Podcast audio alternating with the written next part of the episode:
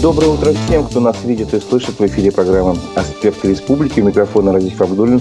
Сегодня в эфире пятница, 23 июня, ровно 9 часов утра. И мы по традиции начинаем обзор прессы. И также мы сегодня послушаем фрагмент программы «Аспекты мнений» с участием историка, исполняющего обязанности председателя Общественной палаты Башкирии Рамиля Рахимова и проведем голосование на нашем YouTube-канале по одному из вопросов повестки дня.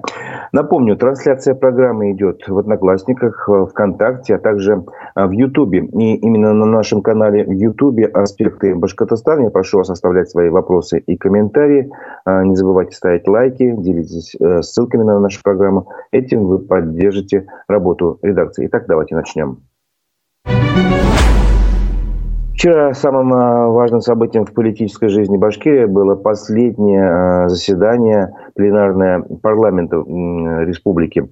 Это э, связано с тем, что уже этой осенью состоятся выборы, и поэтому все как бы депутаты провели последнее пленарное заседание, и потом они расходятся на каникулы, и начинаются как бы выборы, э, которые, кстати, уже объявлены Центральной избирательной комиссией на 10 сентября. А в начале э, заседания перед депутатами выступил с короткой, очень короткой речью глава Башкирии Ради Хабиров. Об этом сообщала редакция «Аспекты». А, и что же он сказал депутатам? В общем-то, в своей короткой речи поблагодарил их за цитирую, очень конструктивную, очень оперативную и содержательную работу в сложных, чрезвычайных условиях, а также а, поблагодарил руководителей фракций политических партий за их политическую мудрость, которая, по его мнению, состояла в том, что они действовали, так, так скажем, согласованно, единым фронтом, вот как раз в этих сложных, чрезвычайных условиях. Также он коснулся темы предстоящих 10 сентября парламентских выборов – и сказал, цитирую опять же, «желаю вам справедливой, конкурентной политической борьбы с тем, чтобы был вновь сформирован парламент, который работал бы также эффективно». Конец цитаты. А, ну, вот это такое политическое было как бы напутствие небольшое. Дальше депутаты стали работать. Э, и по большому счету э, можно подытожить как, как короткое такое, ну, типа сделать резюме этому, э, процитировав выдержку из канала вице-спикера парламента Рустама Ишмухаметова, э, он сказал буквально следующее, сейчас открываю его канал, э, да, вот, он, предваряя само заседание, сказал буквально несколько таких слов, что какие, как по его мнению, э, важные законы должны быть приняты. Э, в том числе это пакет антисанкционных законопроектов, нацеленных на поддержку экономики республики. Э, их сразу в трех чтениях планировалось принять, и так и, так и было сделано. Был, были снижены налоги социальному бизнесу, в первую очередь предприятиям туризма, здравоохранения, физкультуры и спорта, народных художественных промыслов. В том числе был принят закон, который освобождает резидентов территории опережающего развития от налога на, приобретение, на приобретенное оборудование, бывшее в употреблении. Это актуально, поскольку сейчас новое, новое импортное оборудование купить сложно. Вот. Э, был принят закон, в котором исключено требование о минимальном объеме капитальных вложений в приоритетные инвестиционные проекты для, для получения льготы в виде освобождения от налога на имущество. Это сделано для привлечения инвесторов в республику. А, также был принят законопроект об ужесточении контроля за продажей слабоалкогольной продукции, сидра, пива, медовухи. Это было сделано, напомню, на фоне недавней трагедии с отравлениями в Ульяновской области, чтобы и в Башкирии такого ничего подобного не случилось. А, ну, а других законопроектов написали а, ряд СМИ, например, наша редакция сообщала и другие, в том числе, например, МКСЭТ, что Э, вернее, даже не о законопроектах, а о событиях, которые происходили э, во время этого пленарного заседания. Э, выступил, в частности, министр сельского хозяйства Ильшат Фазрахманов, и он рассказал, что в Башкирии появилась первая саранча, и, кстати, это получилось, это событие, то, что появление саранчи на месяц раньше обычного, вот что интересно. Отвечая на вопросы депутатов на пленарном заседании Госсобрания, Ильшат Фазрахманов сказал – за Урале, придурали почему-то начала появляться саранча. А ранее в филиале Россельхозцентра по Башкирии сообщили, что непогода не помешала саранче вывести потомство, и уже с 19 июня специалисты зафиксировали начало окрыления итальянского пруса. Итальянский прус – это вид саранчи, а, вот. В прошлом году это наблюдалось 21 июля, то есть на месяц позже. И в Россельхозцентре предупредили, что необходимо ускорить наблюдение за развитием этих насекомых. Также, если вдруг будет превышен эпидеми... экономический порог вредности, провести обработку пестицидами. Опоздание с такой обработкой даже на 7-10 дней приводит к увеличению площади заселенной вредителями в 2-3 раза. То есть, как бы, надо все делать вовремя. Вот. Интересный закон приняли в Башкирии вчера также э, о новой льготе для многодетных семей. Об этом сообщил Башинформ. Э, этот закон касается частичной компенсации расходов на образование. Были приняты поправки в закон о государственной поддержке многодетных семей в республике. Вот. И министр труда социальной защиты населения Ленара Иванова пояснила, что с нового года, э, получается, с 2024 года у многодетных семей появится новая льгота. Если ребенок из многодетной семьи обучается в платной школе или его обучение в колледже и вузе является платным, то республика будет компенсировать из бюджета половину расходов семьи на платное образование за весь учебный год, но в сумме не превышающей 30 тысяч рублей. Эта льгота будет распространяться на детей до 23 лет, которые обучаются очно. Ну, к сожалению, я не успел посмотреть э, сумму э, стоимости обучения за образование годовое. Я думаю, все-таки вот такая хитрая формулировка, что половина расходов, но не более 30 тысяч, она, конечно, дает определенные ограничения. Видимо, все-таки бюджет не резиновый. А, скорее всего, все-таки годовое обучение стоит гораздо больше 60 тысяч. Э, ну, по моему опыту, по крайней мере, в некоторых случаях, э, в некоторых вузах, это именно так и происходит. Еще один закон, вернее, не закон, еще одно было событие на пленарном заседании парламента. Э, выступала уполномоченная по правам ребенка в республике Ольга Панчихина там с докладом. И ей задавали, естественно, вопросы, и вот и какие-то цифры, факты оттуда э, журналисты представили своим читателям, а своей аудитории. Коммерсант Уфа сообщила, что в Башкирии за три года численность детей сократилась на 8%. Это как раз из доклада уполномоченного по правам ребенка в республике. По словам Ольги Панчихиной, если в 2020 году в Башкирии было зарегистрировано 912-300 тысяч несовершеннолетних, то э, в прошлом году 904 тысячи, э, и за три года снизилась рождаемость. Если в 2020 году в Башкирии родилось 39 700 детей, то в прошлом году 36 200. Вот. И Ольга Панчихина э, в качестве причин снижения рождаемости назвала сложившийся уровень репродуктивности, который не обеспечивает простого воспроизводства населения. Но такими сложными словами, на самом деле, получается, что ну, мало женщин такого возраста, которые рожают, и мало рожают, то есть как бы второго, третьего ребенка мало рожают. А вот мы, кстати, об этой теме часто говорим, приглашаем экспертов, и, в общем, тема, которая заслуживает внимания. А, но из положительных моментов, которые э, рассказала Ольга Панчихина, за год показатель младенческой смертности снизился более чем на 30%. А если в 2021 году было зарегистрировано 220 смертей в возрасте до одного года, то в прошлом году 153. Вот видите, большое э, значительное снижение. Это говорит, э, видимо, все-таки о качестве э, здравоохранения. А, ну вот, э, о качестве другой отрасли э, рассказала Пруфы, издание Пруфы. Оно опубликовало мнение эксперта э, Рустема Шаймухаметова, экономиста. Э, судя по результатам ЕГЭ, качество образования в Башкирии снижается. Можно сделать вывод из этой заметки, которую опубликовал, напоминаю, издание «Пруфы». Итак, вот небольшие данные в качестве доказательства, видимо, вот этого тезиса. По данным э, Министерства образования Башкирии, э, в этом году 1684 выпускника, более полутора тысяч получается, получили высокие баллы на едином государственном экзамене. Э, эти баллы считаются, если они свыше 80, от 80 до 100 получается. А по таким предметам, как литература, химия, обществознание, профильная математика. Результаты двух предыдущих лет были выше. Э, еще раз напоминаю, 1684 в этом году. А в прошлом было 1808, а в 2021 1956. Ну, можете посчитать сами. А, журналисты посчитали, что за два последних года число учеников, которые набрали высокие баллы на едином государственном экзамене, снизилось на 14%. Также снизилось, и количество 100-бальников, тех, кто получил 100 баллов. Если в 2020 году 100 баллов получили 107 учеников, то в этом году 69. Тоже, видите, значительное снижение почти на 30%. А, и мнение эксперта привело издание «Пруфы». Экономист Рустем Шахметов считает, что к снижению качества образования привели такие факторы, как, например, отсутствует эффективная деятельность по выявлению и развитию одаренных детей в республике. И имеется острый дефицит учителей, что связано с их низкой заработной платой и низкой мотивацией. И очень большая бюрократизация, засилие бумажной рутины. А, на самом деле, последний заработной плате школьных учителей среди регионов России Башкирия занимает 72 место.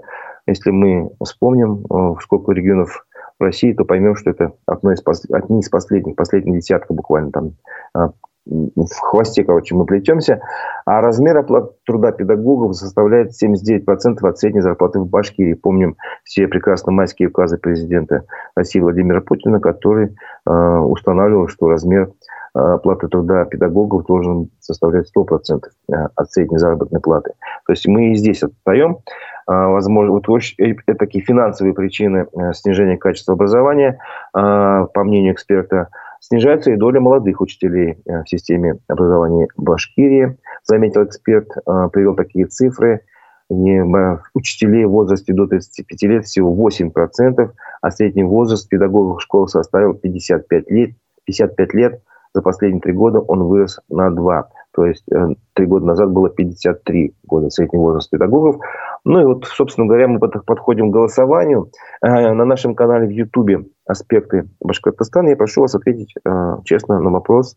Считаете ли вы, что качество образования в Башкирии снижается? Да, если вы думаете, что да, действительно, вот, ну, те показатели, о которых я только что рассказал, э, свидетельствуют о снижении качества образования, то есть меньше стубальников, меньше людей, выпускников, которые получили высокие баллы, в общем-то, и другие проблемы у нас есть. То есть снижение качества образования – да. А нет, если вы считаете, что на самом деле не все, все не так плохо, у нас э, появился, например, новый университет, мы выигрываем миллиардные гранты, суммы э, именно в вузах больших, то есть речь идет не только о школьном образовании, естественно. А, тогда качество образования не снизилось, то есть вы так считаете. Итак, еще раз напоминаю, на нашем канале в Ютубе «Аспекты Башкортостана» запускаем голосование. Вопрос – Считаете ли вы, что качество образования в Башкирии снижается? Да или нет? Вот, а, да, запустили, хорошо. И теперь продолжим обзор прессы. А, в Хайбелинском районе из Тельтамаки простились с военнослужащими, погибшими в Украине. Об этом сообщили местные издания, в частности, о гибели э, воина-контрактника рядового Олега Чурилкина, которого проводили в селе Федоровка Хайбелинского района, сообщил местный местное издание «Хайбелинский вестник». Вот. Э, он погиб 10 июня в ходе специальной военной операции. А в Стельтамаке простились с младшим сержантом Эдуардом Игдисамовым. Вот, он предъяв... Э, об этом сообщили в городской администрации. Уже число погибших наших соотечественных в ходе специальной военной операции э, превысило 700. Об этом я уже как-то говорил. Ну, где-то сейчас уже прям 720, по-моему, если не ошибаюсь. Могу потом попозже уточнить. А, и на этом я хочу пока временно наш обзор прессы приостановить, э, чтобы вам дать возможность послушать э, э, фрагмент программы «Аспекты мнений». Вчера в нашу студию приходил историк, исполняющий обязанности председателя Общественной палаты Башкирии Рамиль, Рахмат, Рамиль Рахимов, прошу прощения. Вот. И кусочек из этой программы с его участием я хочу вам дать послушать. Давайте это сделаем. Госдума разрешила гражданам с судимостью и ограниченно годным служить по контракту. Таким образом, э, легализовали прием э, на службу э, осужденных. Можно ли сказать, что таким образом хотят ликвидировать все ЧВК и одну из самую большую, это ЧВК «Вагнер», чтобы изгнать ее окончательно из поля, хотя она, как говорят, она очень результативная, да, то есть мы сами здесь уже все узаконили и, и готовы зэков брать к себе. Нет. И э, исключить ЧВК. Я понял, да. Смотрите, это совсем не, не об этом. Э, ЧВК вы никогда не исключите, потому что система найма волонтеров, она была еще и до революции, я, насколько ее хорошо знаю, в 17 веке, поскольку занимаюсь этой историей, в русской армии командирами полков и наземных строев это были в основном наемники. Всякие Патрики Гордоны, там, другие товарищи. Шотландцы в основном, северные немцы, голландцы, вот которые здесь честно служили, хорошо воевали, кстати, учили армию. Затем э, система волонтерства, она была. Очень много количества французских дворян, которые бежали от революции, э, вступили в российскую армию, но не приняли присягу по разным причинам. Часть из них были католики, просто приняли э, русское подданство временно. Были хорошими командирами, там, князь Сен-При, например, погиб даже. Вот, они честно воевали, молодцы. Это были волонтеры, потом они вернулись себе на родину. Это традиция, она всегда была. Просто люди не об этом не, не думают. В годы англо-бурской войны многие офицеры взяли отпуска, уехали воевать за буров. Ездили в боевых действиях, участвовали много других вещах э, на стороне, например, Болгарии.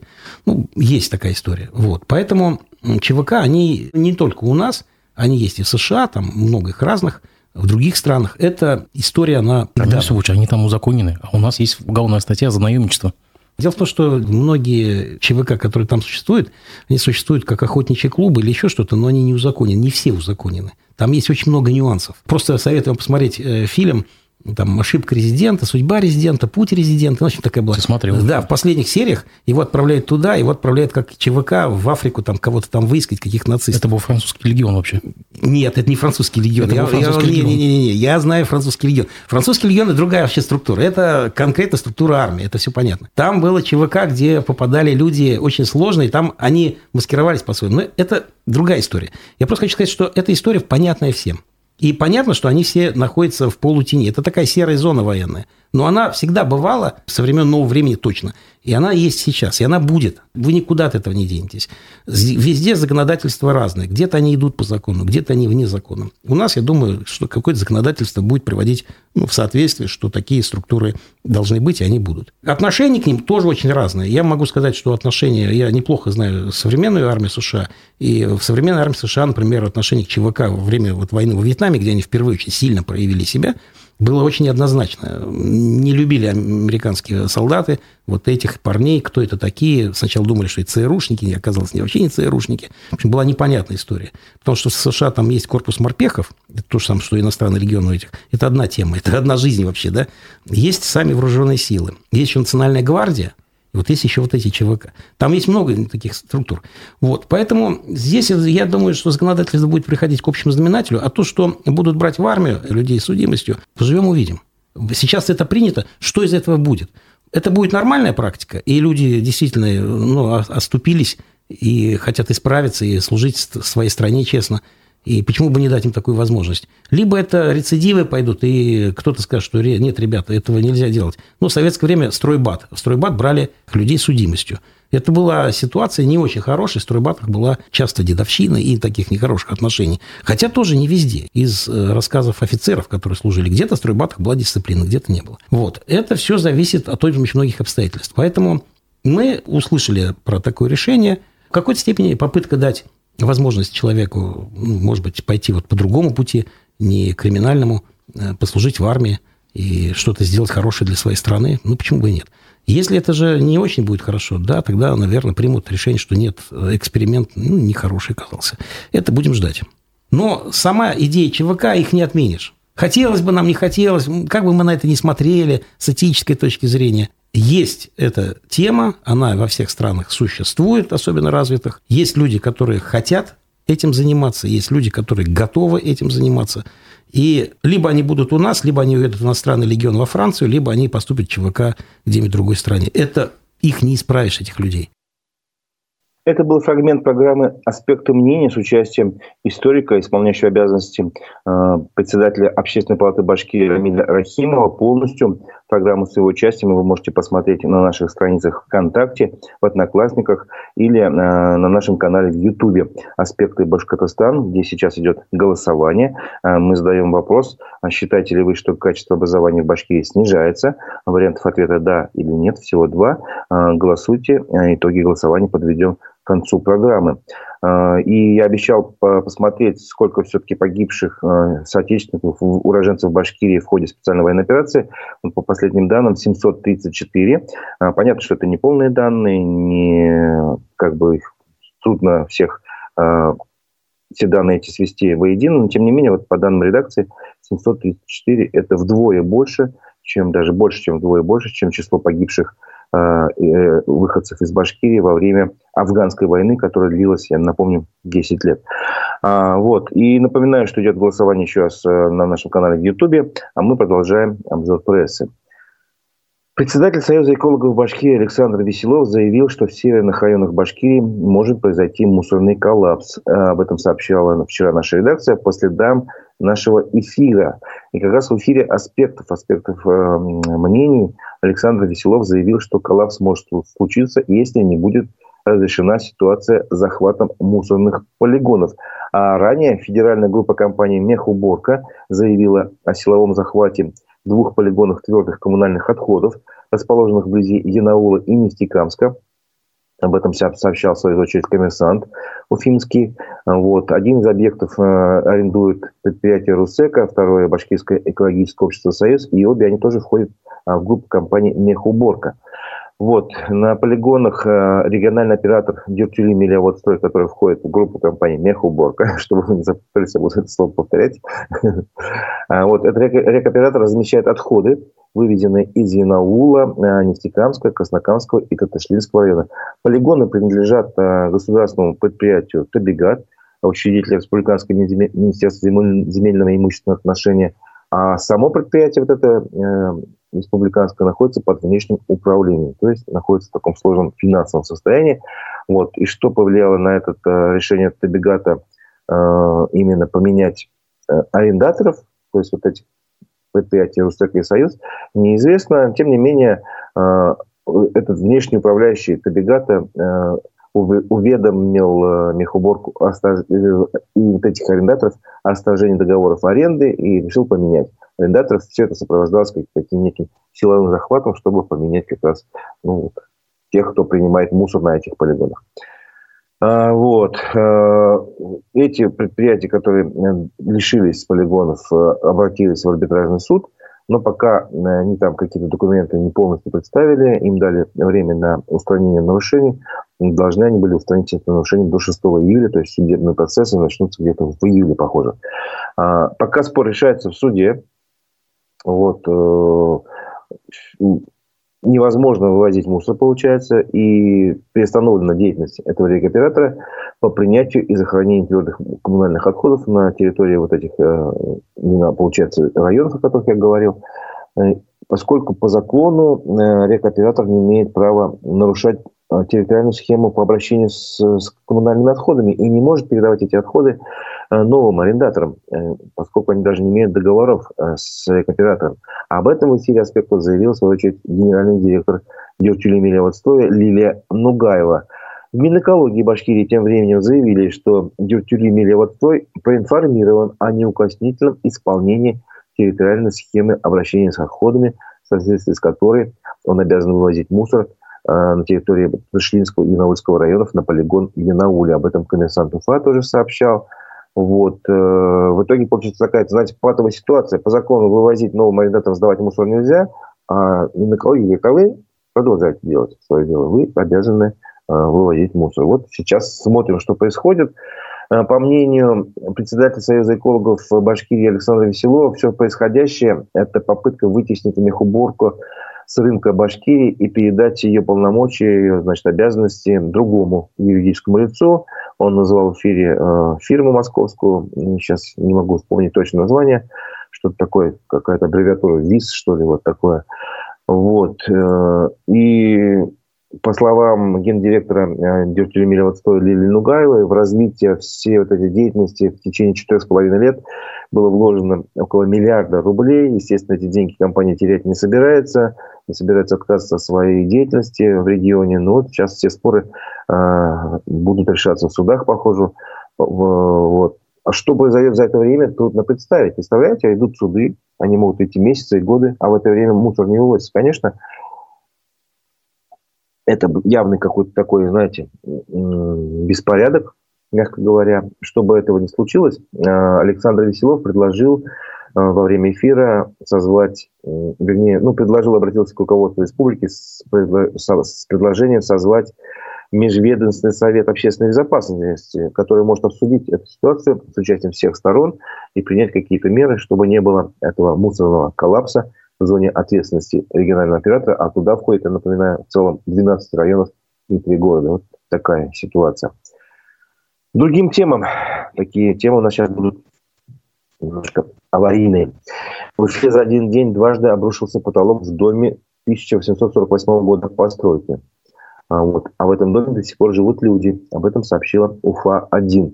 А, обрушение потолка случилось в доме 55-1 по улице Карла Маркса в Уфе, э, который признан объектом культурного наследия. Это казармы внутренней стражи. Вот таким названием оно числится в реестре э, э, культурного, а, объектов культурного наследия.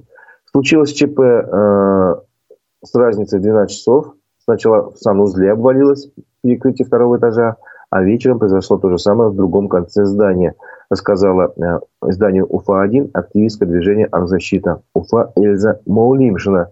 Э, добавим, что в декабре 2021 года э, Минзайм имущества Башкирии сообщали, что готовится проект по сохранению дома. Деньги э, на этот проект обещали найти к июлю уже этого года, а начать работу в декабре. Э, ну вот пока, видимо, работы еще не начаты, даже по, судя по планам, а здание уже рушится. Печально. Пациентка отделения урологии Уфимской больницы номер 8 пожаловалась на тараканов в палате. Обращение вместе с видео э, женщина опубликовала на странице мэра Уфы Радмира Мавлиева. В социальных сетях об этом сообщает Уфа-1. Даже спать страшно, тараканы везде, а ночью они бегают по палате. Примите меры, пожалуйста, написала Уфимка.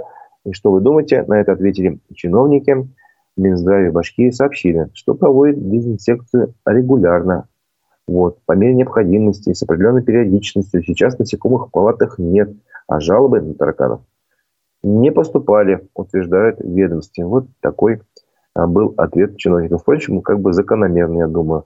А, напоминаю, что на нашем канале «Аспекты Башкортостана» в Ютубе идет голосование. Мы вас спрашиваем, качество образования в Башкирии снижается. Это так или нет, по вашему мнению? Да или нет? А, голосование идет активно, но тем не менее не все проголосовали. Пожалуйста, выскажитесь на нашем канале «Аспекты» в Ютубе. А, а, ну, ваше мнение выскажите, мы его подведем к итоги голосования попозже. А теперь продолжим к другим темам. Экономическая новость, которую рассказал РБК УФА. Михаил Мишустин, премьер-министр России, одобрил расширение особой экономической зоны Алга в Башкирии. Он подписал соответствующее постановление. Территория зоны Алга будет увеличена а, с включением в нее территории индустриального парка Уфимский. А, это, об этом рассказала РБК Уфа. Вот. Э, что же, э, о чем идет речь? С 2020 года в зоне Алга работают 12 инвесторов. Еще 5 готовятся получить статус резидента, после чего территория э, особой экономической зоны будет заполнена на 80%. Об этом рассказали пресс-службе правительства России. В связи с этим и было принято решение увеличить площадь особой экономической зоны. Что же хотят построить новые инвесторы? Об этом тоже было сказано. А, некие проекты в мебельной, химической, деревообрабатывающей промышленности, производстве сельхозтехники и нефтегазового оборудования. Общий объем инвестиций этих компаний может превысить а, может составить 11 миллиардов рублей, и это означает создание 765 рабочих мест. Вот а за счет чего будут увеличивать? За счет а, еще добавится 300 гектаров земель индустриального парка под Уфой. Вот таким образом эта зона будет не только в Ишимбайском, Стельтамакском районе, но еще а, в Уфимском районе. Такая новость.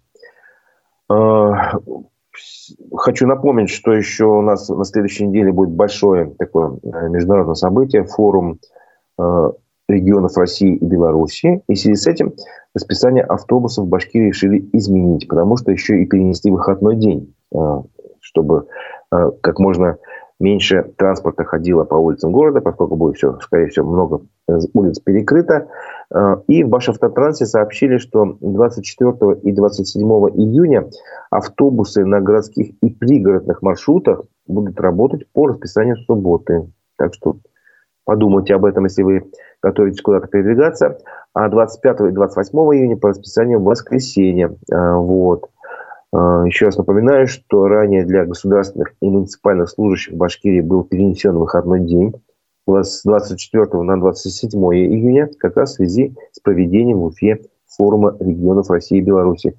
А 28 июня, напомню, что у нас проходит праздник, будет отмечаться праздник Курбан-Байрам.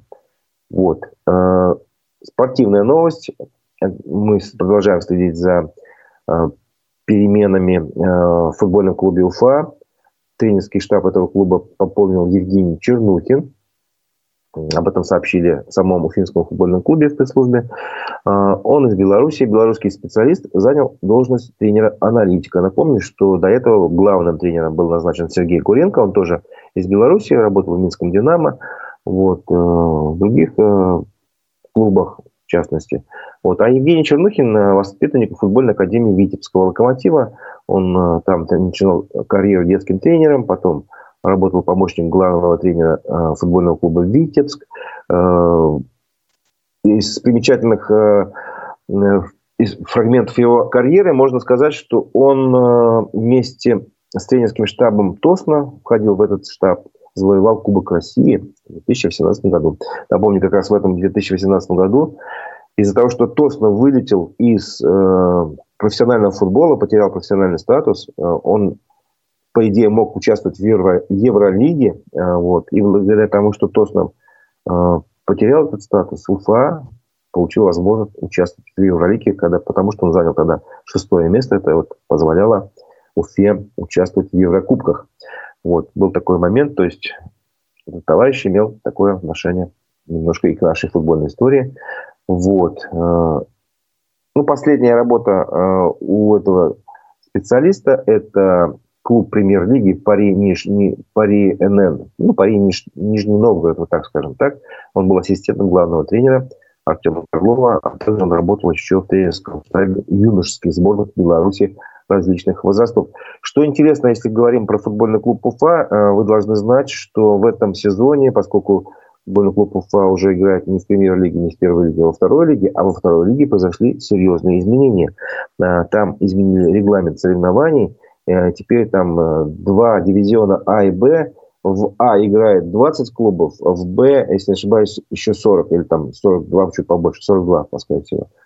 Вот. И в дивизион А он считается как бы высшим, элитным, э, и он, в свою очередь, тоже разделен на, два, на две группы, золотую и серебряную. Те клубы, которые вылетели с первой лиги, в том числе и Уфа, входят в золотую лигу. Золотую группу, прошу прощения, дивизиона А – а, первый матч Уфа сыграет уже известно 16 июля э, с клубом «Чайка» из Песчано-Клопская на выезде. А также в, группе, э, в золотой группе с Уфой э, будут играть такие команды, как Велес Московский, Волга Ульяновская, Краснодар-2, Иртыш из Омска, Динамо Брянск, Муром, Чайка, вот это упомянутый уже, Ротор из Волгограда и Спартак Кострома. Кстати, Ротор э, тренирует главный тренер Алексей Стукалов, который тренировал и футбольный клуб Уфа. Вот. Э, в итоге, когда э, эти группы, вот эта золотая группа сыграет, первая там, половина сезона, это будет, так сказать, так называемый осенний этап, первый этап, э, если, не дай бог, Уфа займет четыре последних места, то он, одно из четырех последних мест, она вылетит еще ниже, в серебряную группу, и уже не будет бороться за право выйти в первую лигу. Вот. А если останется, то ну, уже по итогам второго э, этапа команды, занявшие первые два места, автоматически выходят э, в первую лигу. А команда, которая заняла третье место во втором этапе, будет бороться э, за право выйти в стыковом матче с командой победителем первого этапа золотой группы. Ну, такая сложная, запутанная схема, но тем не менее будем следить по ходу чемпионата, рассказывать об этом соревновании. Вот. Ну, прошло, пришло время подводить итоги нашего голосования. Давайте посмотрим. Напоминаю, на нашем канале в Ютубе «Аспекты Башкортостан» мы задавали вопрос, качество образования в Башкирии снижается, да или нет. Вот. Единодушное мнение, 100% считают, что да, снижается. Спасибо за участие в голосовании. Вот, как ни странно, видите, работаем, работаем, а качество образования снижается. Хотя будущее в любой страны, любого региона в образовании не в малой значительной степени заключается. Вот. И еще э, в завершении нашей программы поговорим немножко о новостях российских и мировых. Э, мы обычно читаем вечерний выпуск новостей «Эхо новости», ну, по крайней мере, я в своих программах. Вот, и сейчас давайте обратимся к этому телеграм-каналу. Итак, вечерний выпуск новостей телеграм-канала «Эхо новости». Начальный этап контрнаступления Украины не оправдал ожиданий западных стран, пишет CNN. Источники также утверждают, что российская армия показала себя более боеспособной, чем считали на Западе. При этом собеседники телеканала подчеркнули, что сохраняют оптимизм по поводу перспектив вооруженных сил Украины. Организация Объединенных Наций внесла Россию в так называемый список позора, перечень нарушителей прав детей на жизнь и здоровье во время вооруженных конфликтов – как сообщает Reuters и э, агентство France Press, в ежегодном докладе генеральный секретарь организации Антонио Гутерриш обвинил Россию в убийстве как минимум 136, 136 детей в Украине. Власти Курской области запретили массовые публичные мероприятия в регионе. Исключение предусмотрено для акций, приуроченных государственным праздникам, Дням воинской славы и памятным датам. Запрет продлится до снятия режима среднего уровня реагирования. Прокуратура запросила 19 лет колонии для журналиста дагестанского издания «Черновик» Абдулмамина Гаджиева. Его еще двоих фигурантов обвиняют в финансировании терроризма. Журналист находится под стражей с 2019 года. Своей вины он не признает, а его коллеги считают уголовное преследование политическим. Издание «Важная история» обнаружило еще одну виллу друзей Владимира Путина, братьев Ротенбергов. Дом площадью 495 квадратных метров находится на Сардинии.